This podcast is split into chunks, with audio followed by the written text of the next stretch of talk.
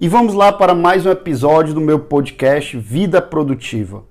O tema de hoje ele é bem controverso, então já vai se preparando aí, porque eu vou falar sobre a procrastinação que estimula a criatividade.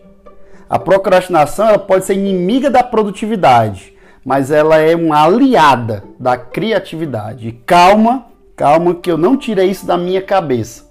Eu vou trazer algumas pesquisas para embasar o que eu quero falar para você. Só que a primeira coisa é saber que só é válido utilizar o conceito de procrastinação para certas atividades. Atividades cujo diferencial será justamente a originalidade e a criatividade. Soluções para problemas desestruturados se enquadram muito bem nisso. Já tarefas bem estruturadas, mesmo que complicadas, não necessitam de criatividade e originalidade.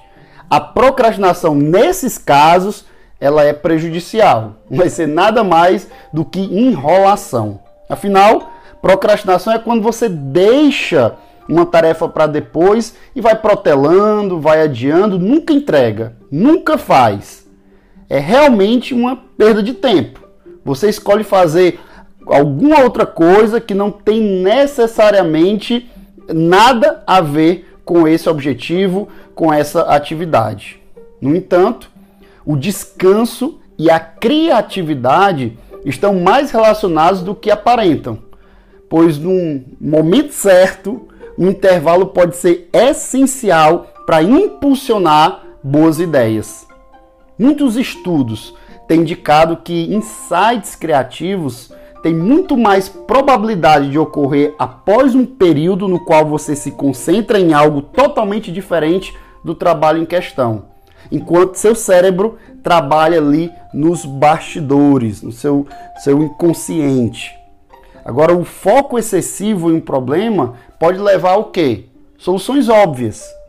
Agora, procrastinar, ela cria uma distância psicológica que permite novas perspectivas. Você ter ideia, estudiosos calculam que Leonardo da Vinci pintou a Mona Lisa ao longo de 16 anos, interrompendo e retornando ao trabalho. Da Vinci passou cerca de 15 anos desenvolvendo ideias para a última ceia, enquanto trabalhava em uma variedade de outros projetos.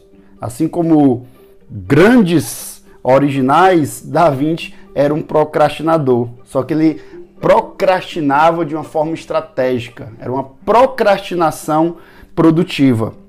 Isso não é de agora. Em 1927, a psicóloga russa Bluma Zeikarnik, ela demonstrou que as pessoas têm melhor memória de trabalhos incompletos do que dos concluídos. Uma vez terminada uma tarefa, nós paramos de pensar nela. Concluiu, parou de pensar. Mas quando ela é interrompida e deixada inconclusa, permanece ativa na nossa mente. E ela chamou isso de efeito Zerkarnik. Então veja só, quando você tem uma atividade, uma tarefa e você conclui, por ter concluído, isso é desconectado, apagado.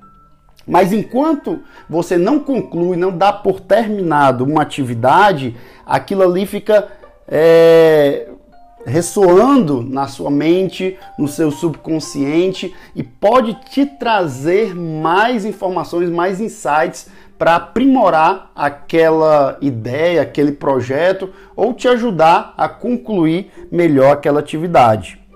Um, outro estudo realizado pela professora de Haixin revelou que a procrastinação fomenta a criatividade. A pesquisa consistia em analisar as ideias de negócio apresentadas por dois grupos de universitários, um de procrastinadores e outro não.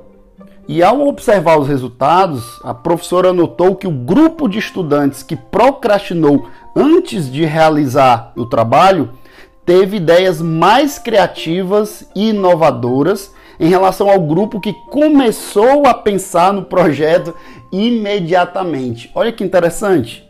Então, estou trazendo aqui para vocês algumas pesquisas que embasam isso que eu estou falando para você. O segundo outra pesquisa de duas psicólogas, Marek Waite e Rose Zex, elas constataram que a procrastinação pode ser especialmente indutora de criatividade quando nos leva a solucionar problemas em momentos de atenção difusa.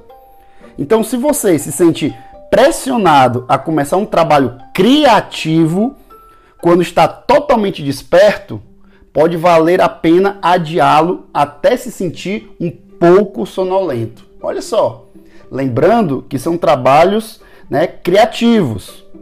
E além de fornecer o tempo necessário para a geração de ideias inovadoras, a procrastinação traz outro benefício. Qual é, Ítalo?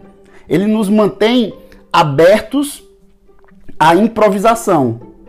Quando planejamos tudo com antecedência, é comum ficarmos presos à estrutura que criamos, fechando o quê? A porta às possibilidades criativas que poderiam surgir em nosso campo de visão. Então, a procrastinação, ela ajuda também na improvisação. Olha que legal.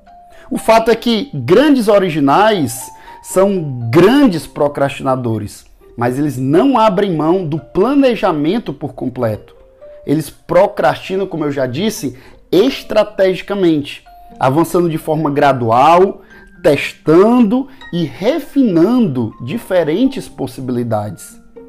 Então, experimente fazer o mesmo e avalie os resultados.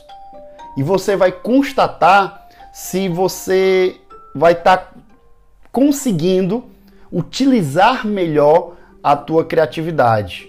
Você vai permitir que o teu potencial criativo flua e com isso conseguir resolver problemas, situações de uma forma criativa e consequentemente inovar, porque só se consegue inovar se tiver ideias.